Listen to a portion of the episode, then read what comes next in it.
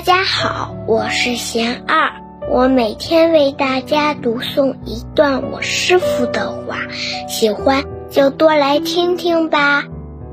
看到前面有阴影，是因为背后有阳光。我师傅说，自己的思维习惯偏于负面，遇事就会习惯性想问题、想困难，害怕遇到变化和挫折。不要沉浸在自己的想象之中，要多去引进智慧的清流，读一些好书，让思维跟着那些勇敢、积极、快乐的心去翱翔，培养起正向的思维习惯来。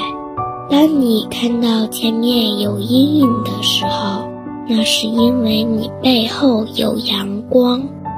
任何事情都有很多不同的角度，关键在于我们的心怎么去面对。